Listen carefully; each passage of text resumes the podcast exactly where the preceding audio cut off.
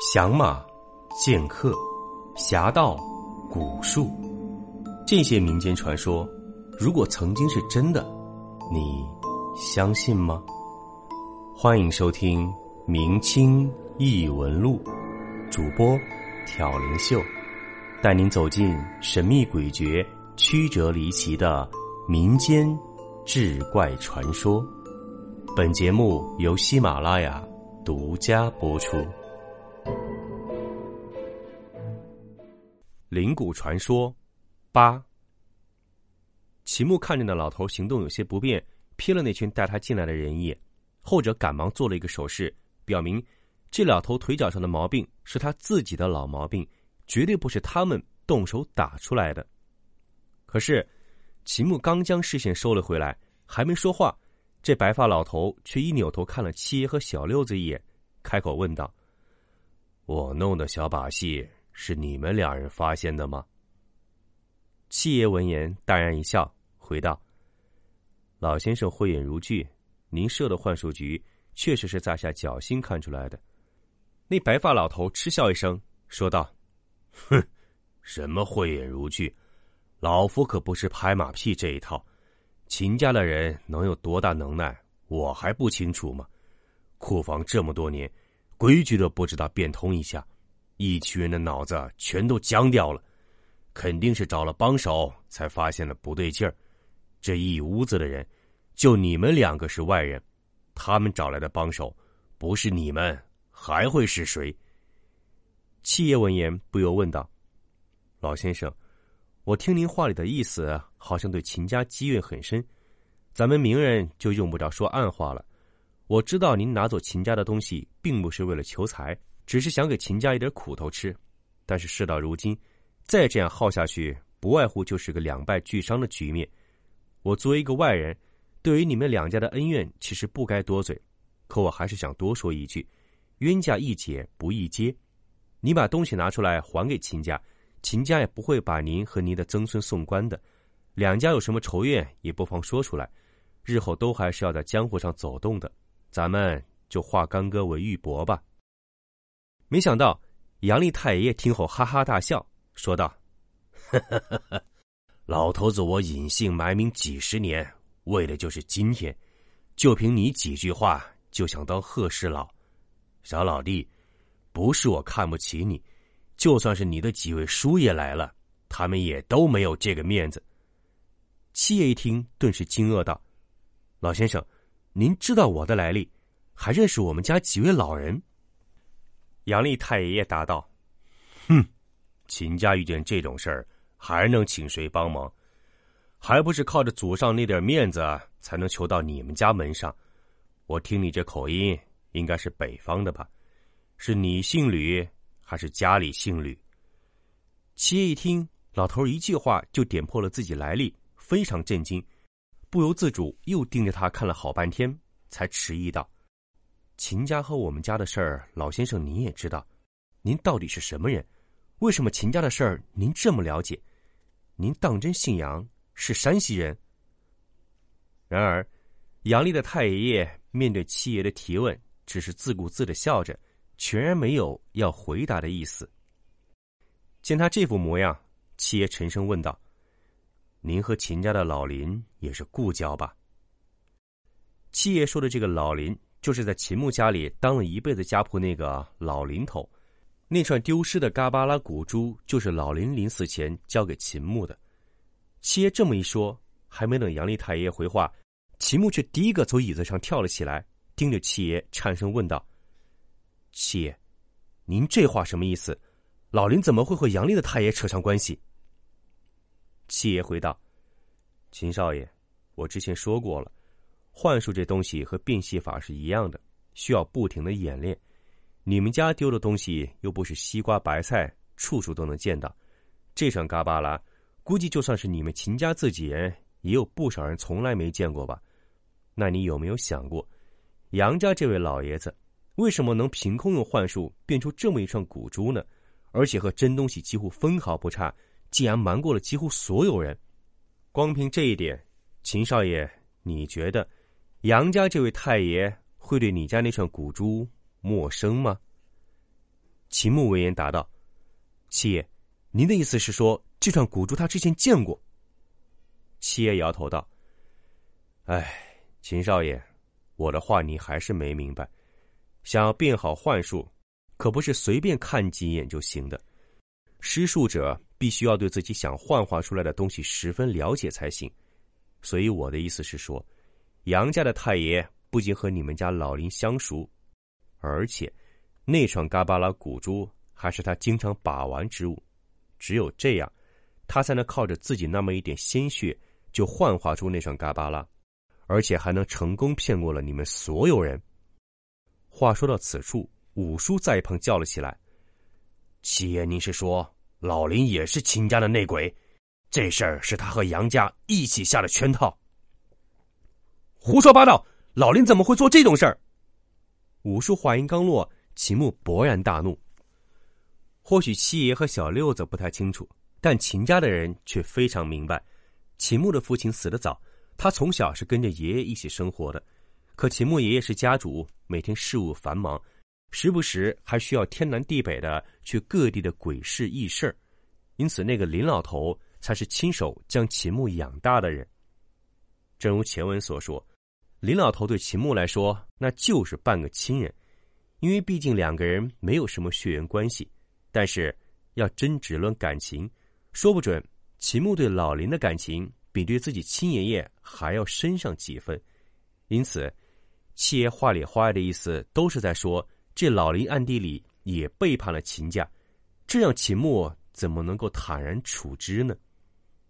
可是，就在秦牧恼怒之际，那杨丽的太爷爷却忽然一笑，说道：“呵呵。”林虎他错了一辈子，不过总算是做对了一件事儿。林虎就是那个林老头的名字。话到此处，秦牧终于再也忍不住了，冲着杨丽太爷叫道：“你究竟是谁？和我们秦家到底有什么恩怨？”杨丽太爷爷闻言一笑，反问道：“秦少爷，老林是怎么来的秦家？不知你爷爷是怎么和你说的？”秦牧语气不善的回道：“这和你有什么关系？你不是和他很熟吗？难道他没告诉过你吗？”杨丽太爷点了点头，又说道：“那么你想不想知道，老林当年到底是怎么来的秦家？我不是说你爷爷编的那个故事，我说的是老林真实的来历。”秦牧顿时就不说话了，因为隐约之间。他似乎猜到了杨丽太爷的身份，只是这个猜测太过离奇，他自己没有丝毫的证据，而且这个老头子的语气也不像说谎。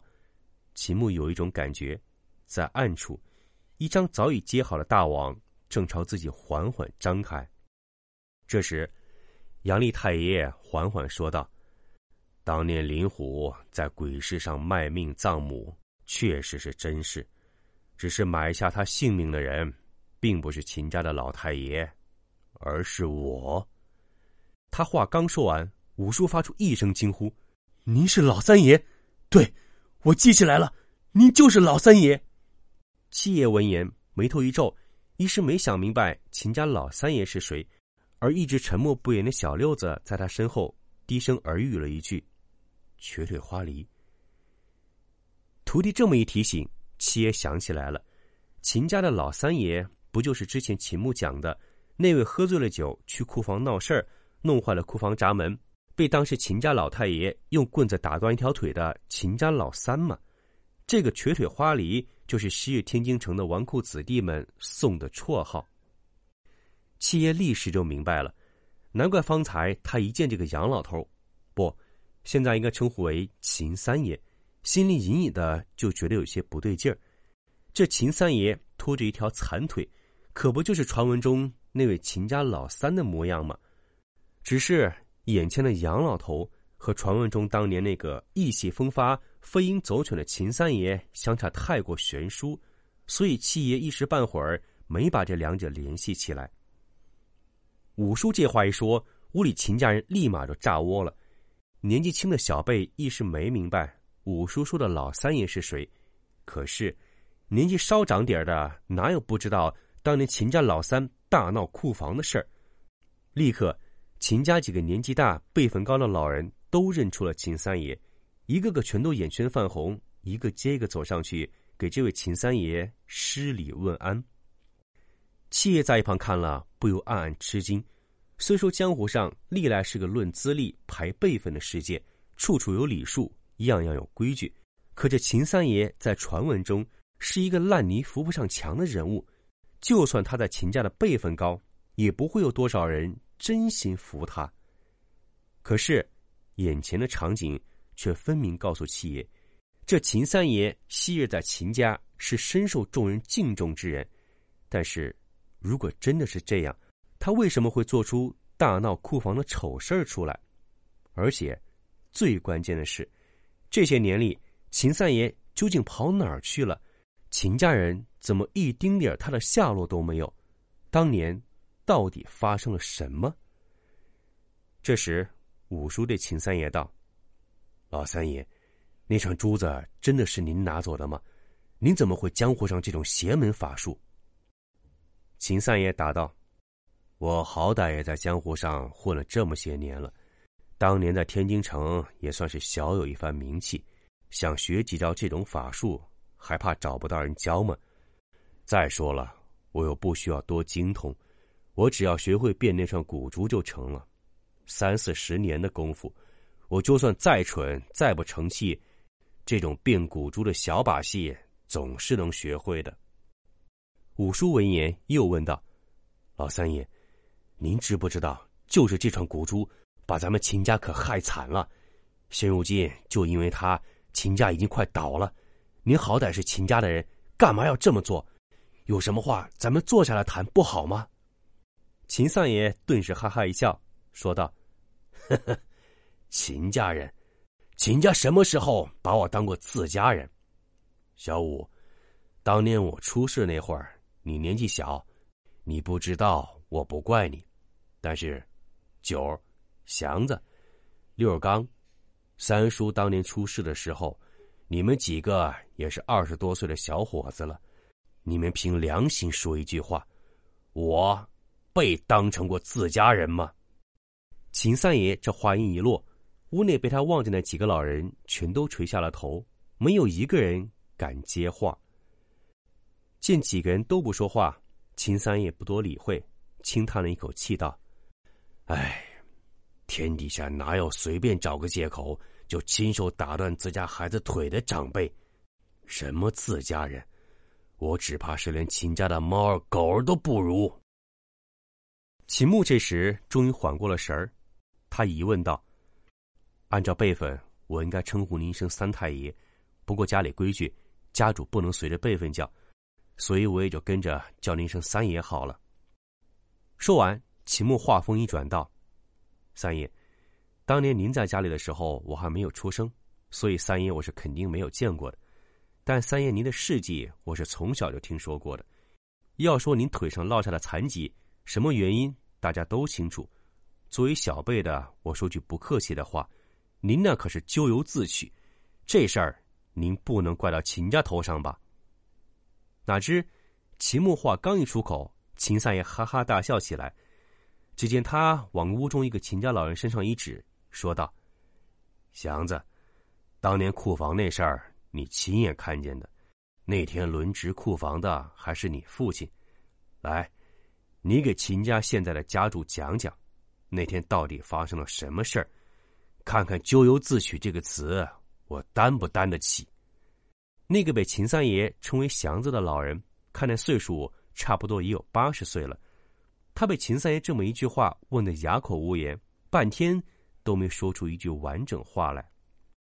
秦三爷见他这副样子，轻叹一口气，说道：“哎，假话说的多了。”就连亲历者都觉得那假话要变成真的了，估计你也觉得这事难以启齿吧？